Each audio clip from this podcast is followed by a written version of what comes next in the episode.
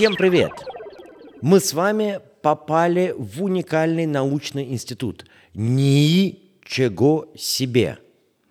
Он изучает все проблемы мироздания, все законы Вселенной и человеческого бытия.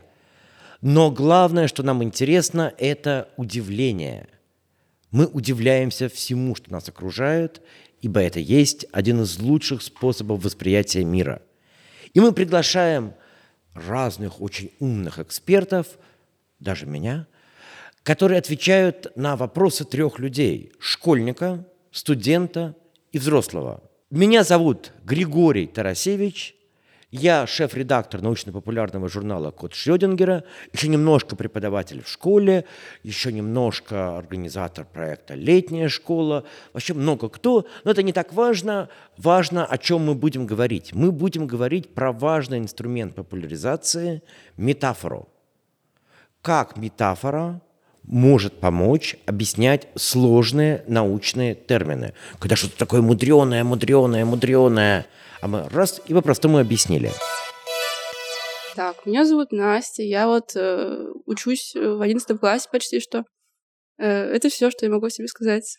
Настя, как ты для себя определяешь слово метафора?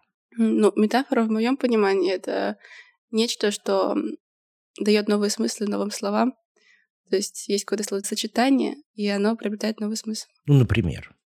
Например, плывут облака. Облака плывут на небе, а могут плыть у тебя в голове там или что-то в этом духе. Ну, надо сказать, что плывут облака – это тоже метафора, потому что небо не ну, река, да, они да. перемещаются в пространстве. Вот так. Ну, метафоры нас окружают везде. Но мы сегодня будем говорить о метафорах именно в популяризации науки. Потому что всю литературу мы сегодня точно не поднимем.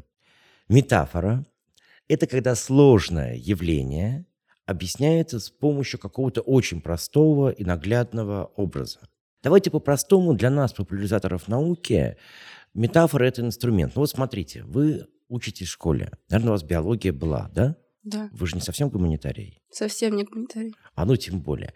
Помните, вам говорили, митохондрия – энергетическая станция клетки. Ну да, но ничего подобного на самом деле. Ну, во-первых, какая станция? Станция – это здание, которое построил человек. Митохондрия – это органелла. Ну да, и клетка не клетка. И клетка не... Ну, клетка уже совсем клетка стала. Хотя она, конечно, не клетка, а что-то другое. Вам же так проще запоминать, правильно? Вы да. представляете себе город, в нем есть мэрия. Вот мэрия в клетке, это что будет у нас? Мэрия, это который управленческий центр, да. ну, ядро, получается. Ядро, наверное, да. Есть москвичка, Угу. Есть, наверное, какая-нибудь Московская кольцевая дорога, МКАД. Это мембрана, ну, наверное, да? Но по, мембране, по мембране, получается, должны какие-то штуки передвигаться. Мне кажется, это какой-нибудь комплекс Гольджи там или... Может там... быть. Хорошо, Кремлевская стена — это мембрана. Да, да. Кого-то пускают, кого-то не пускают. Подходят?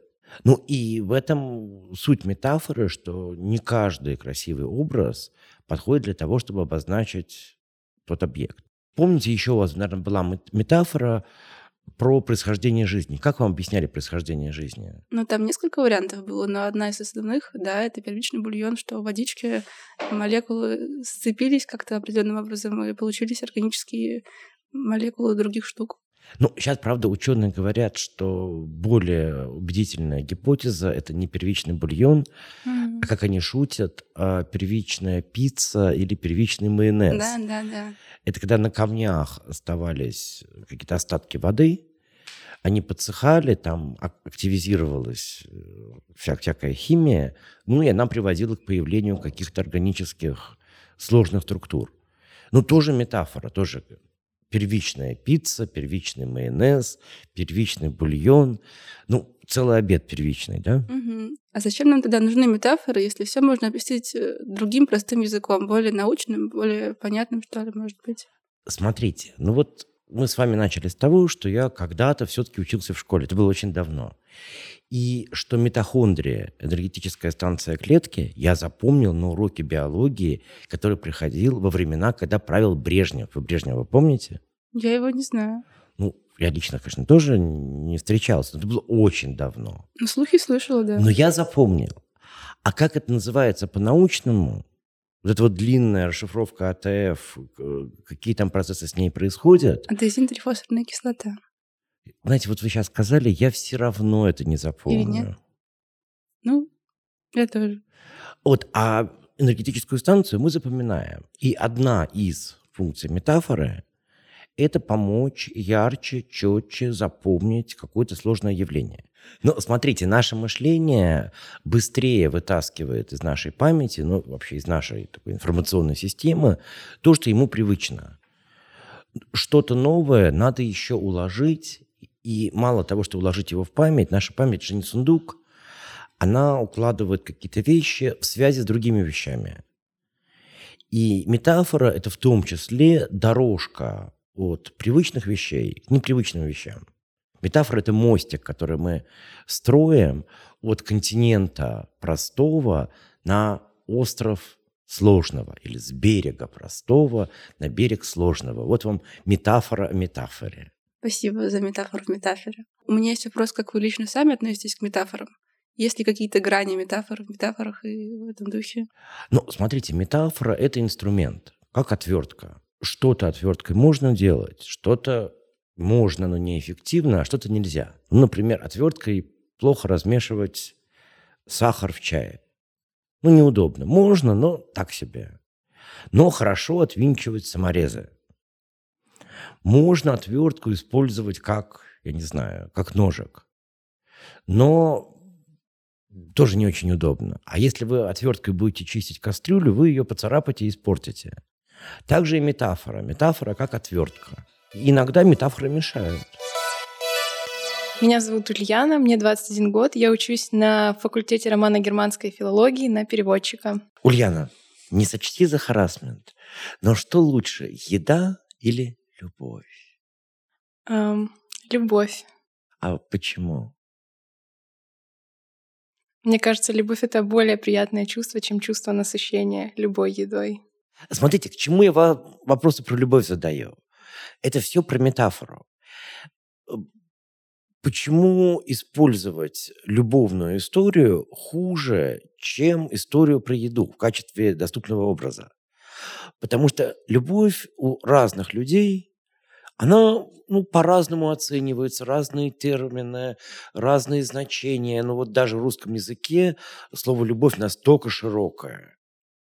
И когда я говорю «я люблю», что это значит? Э, мне предоставляет удовольствие, я люблю родину или я влюбился в какую-то красивую девушку. Еда более однозначна.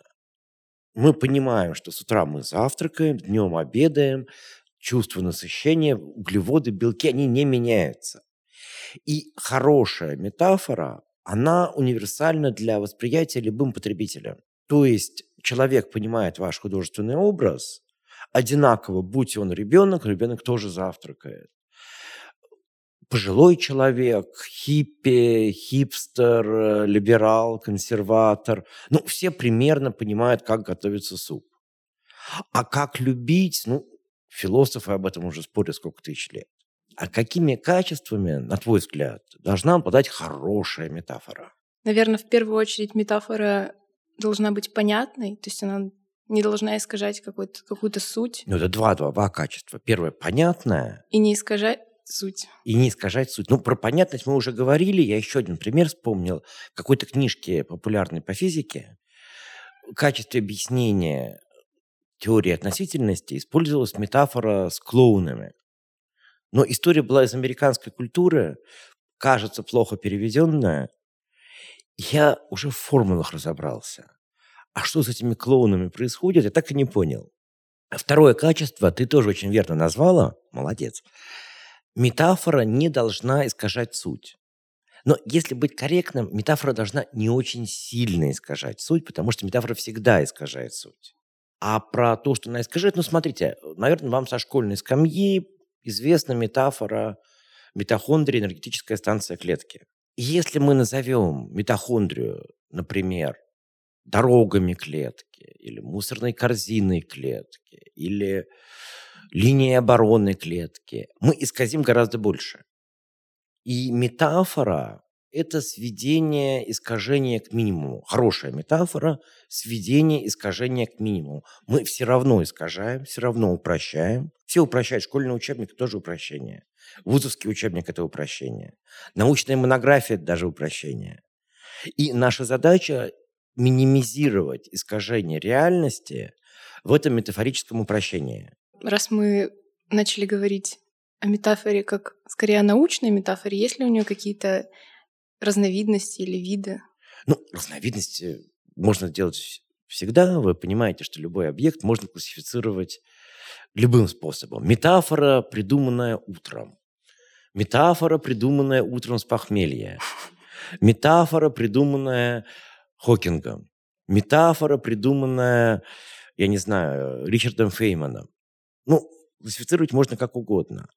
Но я бы выделил такой класс метафор, который очень эффективно, особенно в популяризации науки, это развернутые метафоры. Что это значит? По крайней мере, что это значит для меня? Я не знаю, как филологи определяют. Вы филолог вообще? Отчасти. Вот. Может быть, у вас другое определение будет. Но я для себя определяю развернутую метафору.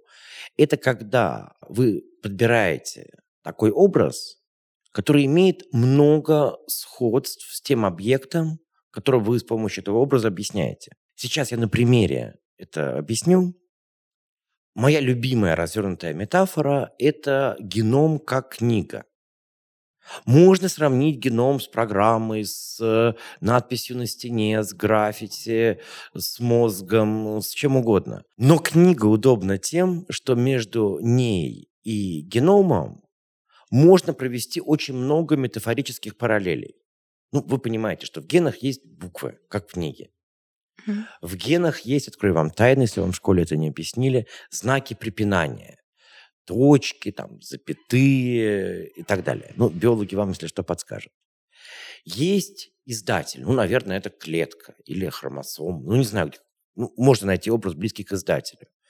Есть корректоры, то есть специальные биологические механизмы, которые снижают количество ошибок при копировании, иначе бы мы бы с вами были совсем мутантами. Ну, если в книжках не было бы корректора, то книжки были бы какие-то чудовищные. Есть библиотеки, то есть какие-то коллекции генетического материала. Есть тома, я не знаю, там, том, наверное, хромосома. Ну и так далее. И это, эти метафоры можно проводить почти бесконечно. Мы с биологами как-то сидели, по-моему, штук 30 насчитали. Это большая развернутая метафора. Ну и это очень удобно, это позволяет понять свойства объекта через метафоры. Но тут нужно искусство подбора правильного образа. Спасибо, было очень интересно. Я не знала, что есть что метафора вообще подразделяется на какие-то там виды, подвиды, и у нее есть какие-то ответвления, и что вообще существует такое понятие, как научная метафора. Тоже как-то я раньше не слышала. Было очень интересно, спасибо.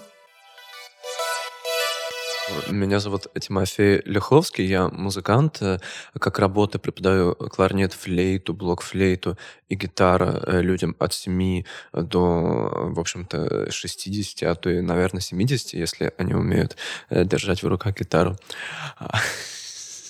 Прекрасно, Блин, прекрасно. Это, это, это уже смешно. А, вот. И я играю музыку на, на всех этих инструментах, сочиняю, в общем-то, в не очень известных группах одного и того же круга. Ну, соответственно, сам сочиняю. Вот. Круто, круто. Я... Поскольку я совсем не музыкальный, то я немножко даже побаиваюсь. Мне кажется, что люди, которые умеют обучать музыке, они что-то мистическое такое знают. А скажи, а в музыке есть метафора? В музыке постоянная метафора, мне кажется, вообще везде, потому что когда ты э, как бы говоришь э, звуками, э, то это уже не сказать словами, потому что вот говорить о музыке — это уже метафора. Вот. И когда ты понимаешь чью-то песню, вот ты правильно понял ее или нет, это уже метафора. То есть любое, мне кажется, какое-то переносное понимание, это метафора. В принципе, когда э, текст э, с музыкой вместе, это уже метафора, потому что э, как бы музыкальный текст понимается немножко по-другому, чем стихотворный. Кроме того, допустим, ты пробовал э, тексты Земфиры читать, но не слушать? Допустим. Ой, ужасно, ужасно. Вот, ужасные тексты. А вместе с музыкой звучит совершенно по-другому. И это тоже метафора, мне кажется, так. Ну, мне кажется, правильнее было задать мне вопрос, а есть ли в музыке не метафора? Но нам все-таки из музыки надо вернуться в науку. Скажи, а вот как ты думаешь, может ли метафора быть вредной? Да, конечно. Ну, мне кажется, она вредная, если она безвкусная. Вот, в музыке, по крайней мере. Но это дискуссионный вопрос, потому что вот нравится ли вам попса, смотря какая. Вот, какая попса хорошая, какая плохая, это уже на вкус и цвет. Поэтому, мне кажется, вредна ли метафора, это тоже вопрос дискуссионный, как и все на свете. Ну да, вот, Вот. я, когда я вспоминаю строчки «Мой мармеладный, я не права» или как там, про мармеладного, мне представляется липкий мужчина такой немножко склизкий, вот максимально неприятный образ. Я вообще мармелад не очень люблю. Это к вопросу об универсальности метафоры. Мгм, То есть, да. когда говорит «мой мармеладный мужчина», ужас, я... Мармеладная ж... Кошмар. Я не знаю, мне кажется, здесь уже есть противоречие, потому что если человек мармеладный, то она по-любому права. Ну да, потому что мармелад это скорее метафора чего-то слащавого, слабого. Ну, по крайней мере, для меня. Э, Мармеладный мужчина это такой максимально неприятный мужчина. Да, мне кажется, это неестественное отношение, потому что э, если э, отношения естественные, то он хотя бы как минимум шоколадный, а не мармеладный. Ну, То шоколадный есть ему тоже. хочется вот как-нибудь потрогать. Мне, мне не хочется трогать шоколад, вот честно я скажу. Это, Ну да. продолжая тему еды и любви, на самом деле и еда не всегда универсальна. Да, конечно, конечно. То есть кому-то ты моя конфетка, Мгм. а кто-то сладкого не любит. Да, конечно, конечно. На Вот. вкус и цвет. Да, на вкус и цвет все фломастеры разные, как Мгм. говорит нас. Но чем еще может быть вредна метафора? Ну, на самом деле, метафора может сбить с толку. Да, да, конечно. Мне кажется, если э, метафора неправдива, она вредна. Вот почему она может быть неправдива? А, потому что она не говорит э, о какой-то местной реальности. То есть иголка острая. Если мы скажем в метафоре, что э, иголка э, похожа э, на пенопласт, то мы будем неправы. Э, метафора будет вредной. Вот так. Ну, мы абсолютно обманем в этом случае, Да. конечно. Мне кажется, поэтому. Но есть еще одно свойство, которое стало заметно в последнее время. Ну, это не научная метафора, это скорее использование метафор в каких-то социальных, политических дискуссиях. И по ним очень характерно видно тонкую ошибку, когда метафора является доказательством. Ну, например, мы говорим про отношения между странами. И кто-то говорит, ну, это как пацаны во дворе. Кто первым ударил, тот и прав.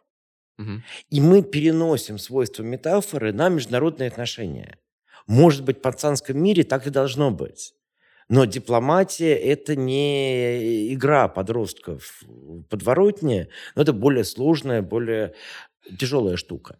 И так бывает и в научной метафоре, когда какая-то метафора используется в качестве доказательства. Вот очень важный тезис, он не очевиден. Метафора не есть доказательство. Метафора есть иллюстрация. С помощью метафоры мы объясняем, показываем, иллюстрируем, но мы не можем с помощью метафоры доказать. Мы можем доказать с помощью сходного явления, может быть, ты слышал такое словосочетание, мысленный эксперимент. Мгм. Мгм. И вот код Шрёдингера, в честь которого назван наш журнал, это скорее не метафора, а мысленный эксперимент. Вот если было бы так. То так бы не получилось, потому что квантовая физика не тождественна нашему макромиру. Мгм.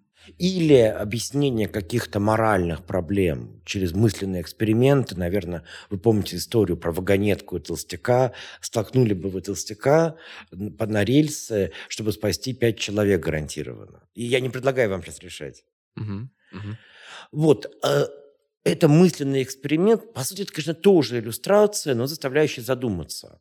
Но еще раз, метафора не есть доказательство. Мгм. Метафора – это иллюстрация. Да, конечно. Допустим, девушка говорит э, про юношу, что он для нее как большая шоколадка. Мгм.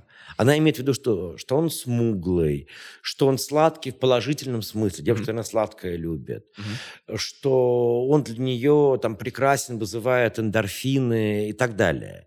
Но это не доказывает, что если твой юношу послать в баню, он растечется, погибнет, и дальше надо будет тазик собирать. Стоп доказывает, если его реально послать в баню, Вот. э, Черт, то- бани, черт, баниш это тоже метафора. Да, Да, да, да, да, да. да, да. Слушайте, сколько у нас метафор? На самом деле, вот я задумываюсь, что мы без метафоры предложение сказать не можем. Нам метафора как масло на хлебе, как сахар в чае. Но нам говорят, что пора закругляться, то есть нам надо сменить с тобой форму и стать круглыми. Мы вот Да, вытянутые. да. Стать идеальными, потому что круг — это идеальная форма. Да-да-да, нам надо стать идеальными. Но Мы не можем стать идеальными, мы не будем заканчивать эту передачу, мы не будем закругляться, потому что ну, скелет мешает стать нам шарообразными. С вами был подкаст «Ничего себе», который вместе делают замечательная студия «Две дорожки», проект «Летняя школа» и журнал «Код Шрёдингера». Оставайтесь с нами, подписывайтесь на нас, но главное, не переставайте удивляться.